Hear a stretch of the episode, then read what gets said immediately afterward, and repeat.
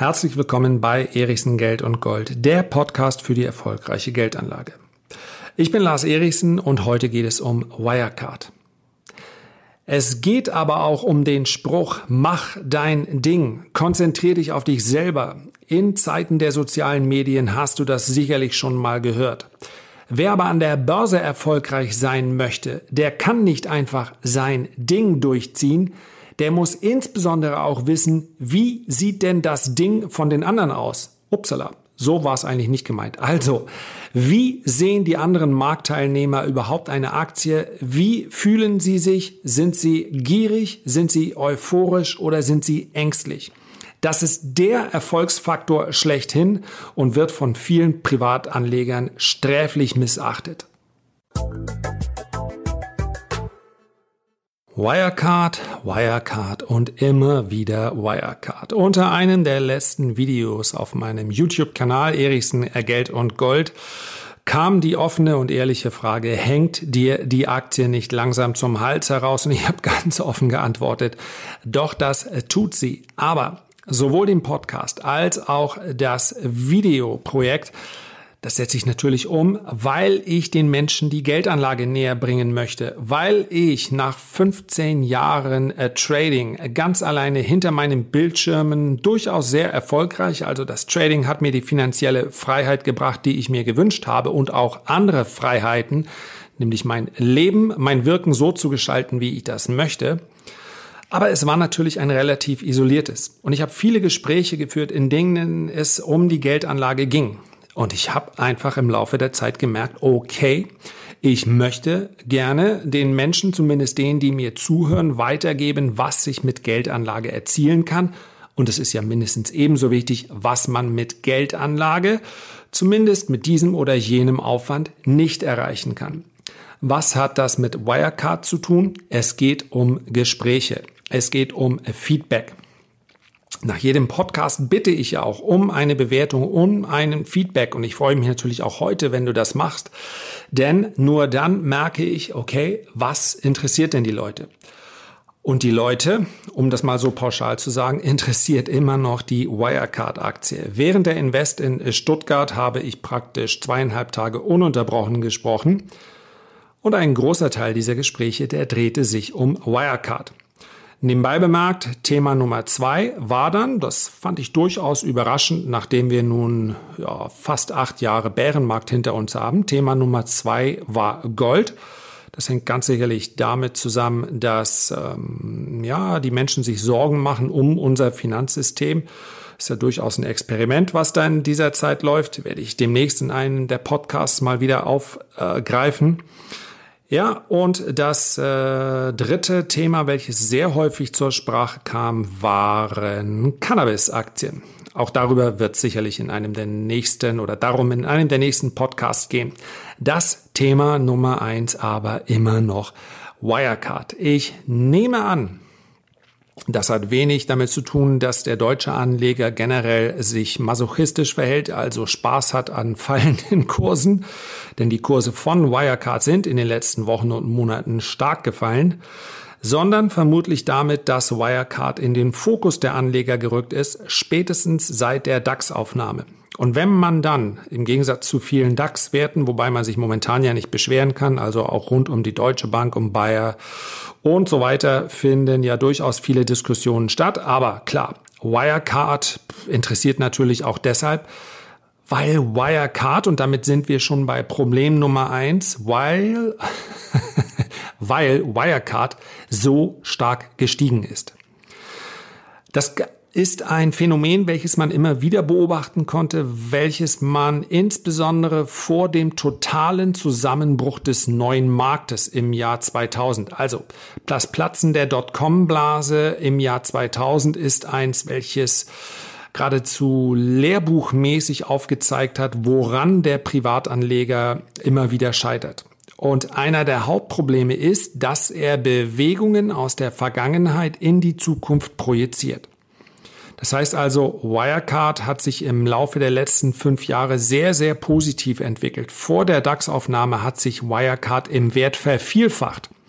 Und wenn eine Aktie von 30, 40 Euro auf 200 Euro steigt, dann sieht es natürlich wie eine Chance aus, wie eine Gelegenheit, die ich nicht verpassen möchte, wenn die Aktie dann auf 95 Euro fällt. So, dieser Punkt ist wirklich ganz, ganz wichtig. Wenn du ein Anleger bist, der sagt, ich möchte von kurzfristigen Bewegungen, das heißt also Bewegungen, die auf Tagesbasis oder bis hin zu sechs Monaten oder sogar einem Jahr äh, stattfinden, die interessieren mich nicht. Ich investiere nur langfristig in Qualitätsunternehmen. Habe ich hier auf dem im Podcast ja auch schon drüber gesprochen. Dann bist du ein langfristiger Investor. Dann bist du überzeugt vom Geschäftsmodell. Du kennst im besten Fall äh, den Wettbewerb, die Konkurrenz. Du kennst die Bilanz. Du kennst die stetige Entwicklung der Gewinne und so weiter. Dann kannst du den Teil über den ich jetzt in den nächsten fünf Minuten spreche, den kannst du ignorieren. Schau gerne beim nächsten Mal, äh, beim nächsten Podcast wieder rein. Wenn du aber sagst, nee, also die Börse fasziniert mich schon dahingehend, dass ich sage, ich kaufe gerne oder ich möchte auch gerne mal eine Aktie kaufen. Und da möchte ich mal von 10 oder 15 oder 20 Prozent Kursgewinn äh, profitieren. Und dann verkaufe ich die Aktie auch wieder und kaufe mir eine andere Aktie, von der ich überzeugt bin oder wo ich sage, ja, da passiert jetzt kurzfristig etwas. Dann, das böse Wort habe ich hier schon mehrfach benutzt, weil es eigentlich gar kein böses Wort ist, dann darfst du dich durchaus im Bereich der Spekulation ansiedeln. Und dann sind die Punkte, die ich jetzt bespreche, es geht schnell und schmerzlos, dann sind die so wichtig für dich, wichtiger als fast alles, was du in Lehrbüchern liest. Denn es geht hier nicht um Unterstützungen, um Widerstände, um Indikatoren, alles, was du vielleicht schon mal gehört hast, sondern es geht hier um das, was fast all unser Handeln in irgendeiner Form bestimmt. Es geht hier um Psychologie. Und das ist etwas, was sehr viele Privatanleger praktisch ausblenden. Sie wissen, dass es so etwas gibt. Ja, spätestens wenn mal äh, in irgendeiner Form mit einem selber in irgendeiner Phase was passiert, wo man sagt, ach, ich fühle mich nicht und man kann nicht genau erklären, warum. Also Psychologie bestimmt natürlich unseren Alltag und wir wissen das auch. Komischerweise gehen wir aber davon aus, dass an der Börse Psychologie etwas ist. Ja, Börsenpsychologie habe ich schon mal gehört, aber pff, nee, an der Börse geht es ja schließlich um Kurse. An der Börse geht es um äh, Kurse, das ist vollkommen korrekt, aber die gesamt, der gesamte Bereich der technischen Analyse und der Chartanalyse, eigentlich ist die Begrifflichkeit verkehrt. Denn viele Menschen denken, äh, die sich nicht so sehr damit beschäftigen, ja, da zieht man irgendwelche Linien und dann denkt man, es müsste so kommen. Fehler Nummer eins, denn Chartanalyst sagt niemals, es kommt so, sondern er sagt immer mit einer Wahrscheinlichkeit von wird etwas passieren. Und Chartanalyse ist Psychologie. Und wer das ignoriert, der beraubt sich vermutlich dem Instrument der Anlage an der Börse schlechthin. So, wir haben also einmal die Vergangenheit. Aber ob Wirecard früher 200 Euro gekostet hat oder 150 oder 250 oder 300 Euro, das sagt überhaupt nichts darüber aus, ob die Aktie jetzt bei 95 oder bei 117 Euro, 95 war sie in etwa im Tief, momentan, während ich diesen Podcast aufnehme, etwa 117 Euro, ob die Aktie jetzt als günstig oder kaufenswert einzustufen ist. Ansonsten hätten nämlich sämtliche Aktien, die man im neuen Markt damals gesehen hat, die Älteren werden sich erinnern an eine Mobilcom, oder an ein Kabel New Media oder an eine EMTV oder nehmen wir auch aus dem Nasdaq damals eine Cisco. Das sind Kursstände, die wurden nie wieder erreicht. Wenn man auf dem gesamten Weg nach unten dieser Aktien immer denkt, die waren ja mal so und so hoch, also sind sie kaufenswert, dann fällt man, tappt man in eine der Fallen schlechthin. Selbst unter fundamentaler Bewertung ist Wirecard jetzt keine billige Aktie. Ja, sie kostet nur noch halb so viel, aber das allein ist kein Kaufgrund. Punkt. Einfach auf einen gelben Zettel schreiben, irgendwo hinpinnen, dass Wirecard 200 gekostet hat, spielt heute keine Rolle. Für die Chartanalyse schon, aber daraus ergibt sich kein Kaufsignal, dass eine Aktie jetzt halb so billig ist. Ansonsten hätte man auch die Deutsche Bank in den letzten zehn Jahren permanent nachkaufen müssen, denn sie stand immer mal höher vorher. Warum? Weil sie immer gefallen ist. Und am Ende hast du ein Portfolio voll mit Werten im Abwärtstrend. Das willst du garantiert nicht. Also, das ist ein Fehler. Und jetzt komme ich noch gerne darauf zurück, warum der zweite Fehler fast noch schlimmer ist, nämlich für den kurzfristigen Anleger die Psychologie beziehungsweise die Stimmung zu missinterpretieren. Fast alle Gespräche, die ich auf der Invest geführt habe, die habe ich mit sehr sympathischen, nebenbei bemerkt, sehr sympathischen Wirecard-Aktionären geführt, die gesagt haben, ich verstehe es nicht. Warum ist denn die Aktie bei 195? Alles ist in Ordnung. Dann kommt die Financial Times mit ihren Vorwürfen. Ja, wenn dir das noch gar nichts sagt, dann musst du an dieser Stelle einmal auf Pause drücken und einmal auf Wirecard und Financial Times einmal googeln, damit dir überhaupt das Ganze irgendetwas sagt. Also, die Financial Times hat mehrere Angriffe gegen Wirecard geritten, hat ihr Bilanzunregelmäßigkeiten vorgeworfen und, und, und. Mit dem Erfolg in Anführungszeichen, also zynisch betrachtet, dass die Aktie auch deutlich unter die Räder gekommen ist, sich also halbiert hat. Nun laufen die Ergebnisse, die Untersuchungen zum Teil noch, die Ergebnisse sind zum Teil auf dem Tisch und überwiegend sind sie entkräftend. Das ist der Status quo. Ich kann insbesondere zu den rechtlichen Geschichten überhaupt nichts sagen. Aber die Stimmung ist oder der Stand ist momentan so, eigentlich scheint an den Vorwürfen gegenüber Wirecard nichts dran zu sein. Insbesondere scheint der Vorstand von Wirecard nicht involviert gewesen zu sein. Und bei einer Bilanzmanipulation bedeutet es ja, dass der Vorstand wusste bzw. billigend in Kauf genommen hat, so wie bei Dieselgate, Volkswagen. Da wusste der Vorstand ab einem gewissen Zeitpunkt, hier läuft etwas verkehrt. Und da hätte er natürlich sagen müssen, Freunde, so geht's nicht weiter, Selbstanzeige, was auch immer. Das alles ist ja dann ein, ein tatsächlich ein juristischer ähm, Tat oder Tatbestand, der dann in irgendeiner Form geahndet wird, so wie in Volkswagen halt, äh, da gab es dann eben Milliardenstrafen oder Vergleiche vor Gericht und, und, und. So, bei Wirecard sieht es momentan nach Entlastung aus.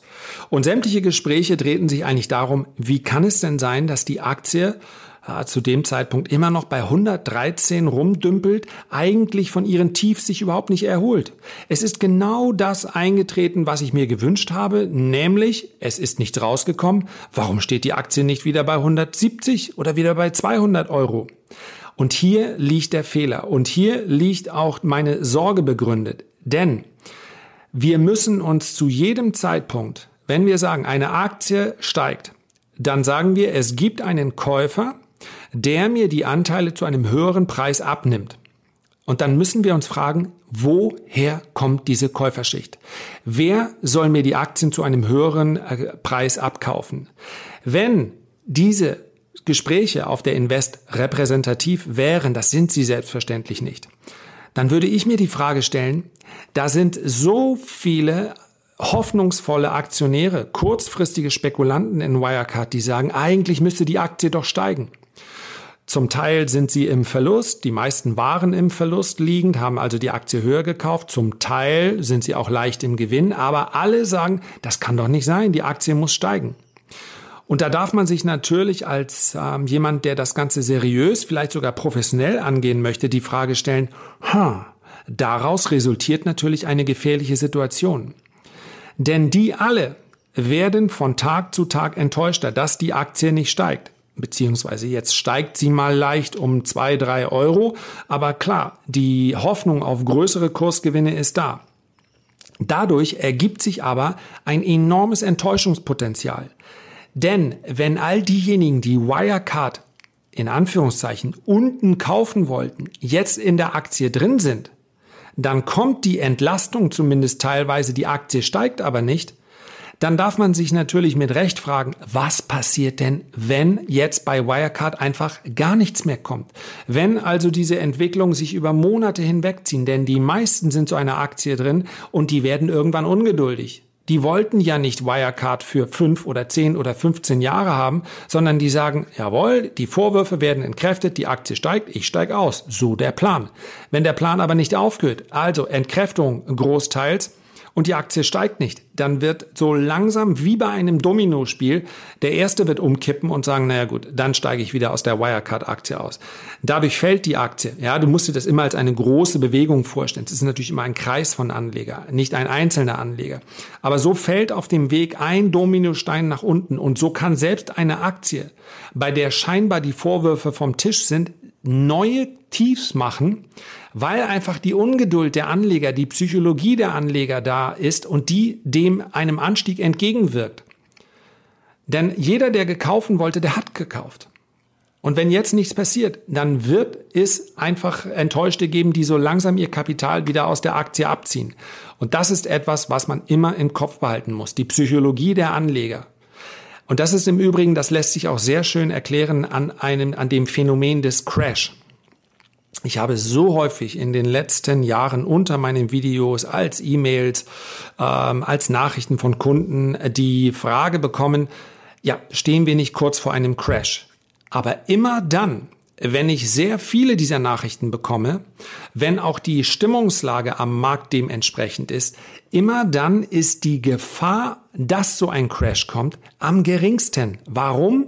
Weil derjenige, der mit einem Crash rechnet, der hat dementsprechend gehandelt. Ja, ganz, ganz wichtiger Punkt. Bitte einmal wirklich in der Praxis vorstellen.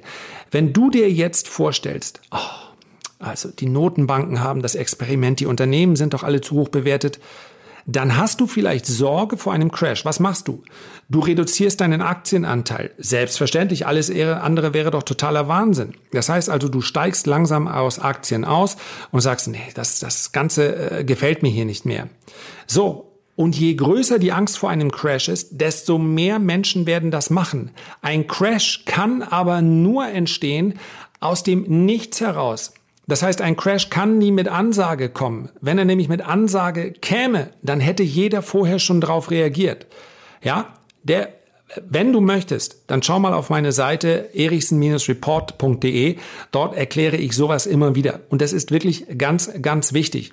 Deswegen ist also eine negative, eher eine eher schlechte, eine eher skeptische Stimmung, die ist positiv für einen Markt.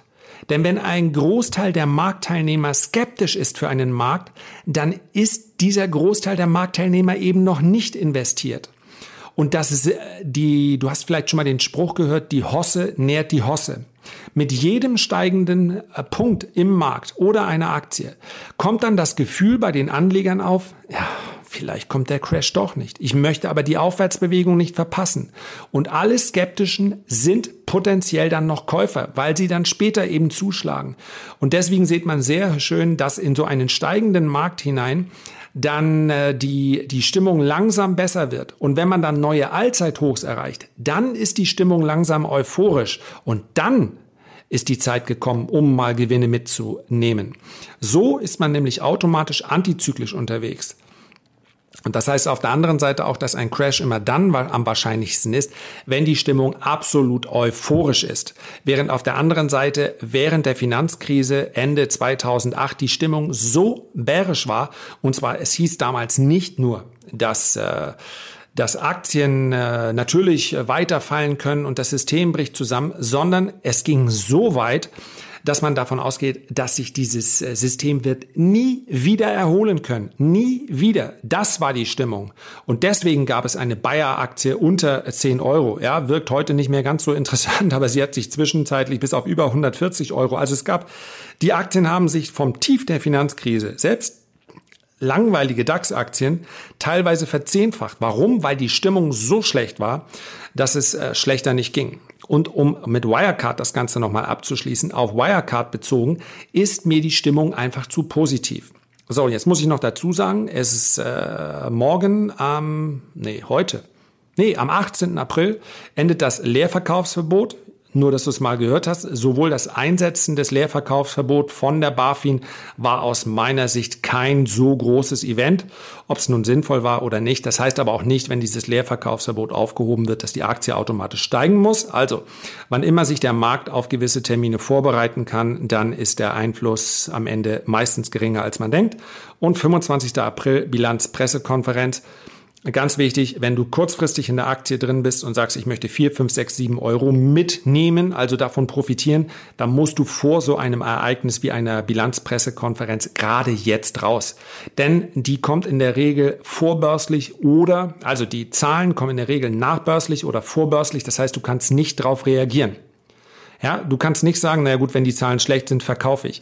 Dann gibt es einen so ist es zumindest in den meisten Fällen, dann gibt es bereits eine große Kurslücke zur Unterseite. Dann hilft dir ein Stop auch nichts mehr. Das heißt, wer nicht gambeln will in so einem Moment, der steigt aus. Ganz klar. Wer sagt, ich möchte sowieso lange drin bleiben und ich möchte für eine große Strecke äh, in der Aktie bleiben, mich stört es auch nicht, wenn sie 10 oder 15 Prozent fällt, ja, kann natürlich investiert bleiben. Letztendlich ist es deine Entscheidung.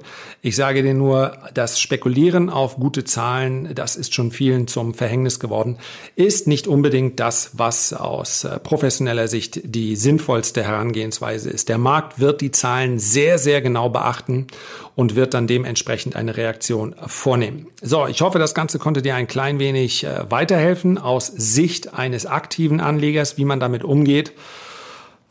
Und dann wollen wir mal schauen, wie es mit der Wirecard-Aktie so weitergeht. Herzlichen Dank für deine Aufmerksamkeit. Du weißt, ich habe dieses Projekt sowohl Podcast als auch YouTube deshalb gestartet, weil ich das Gefühl hatte, okay, nach 15 Jahren Trading vor meinen eigenen Bildschirm möchte ich schlicht und einfach weitergeben, was mich an dieser Materie so fasziniert.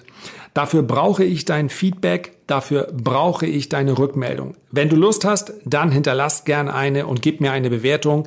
Ich freue mich schon aufs nächste Mal. Mach's gut, bis dann und ciao.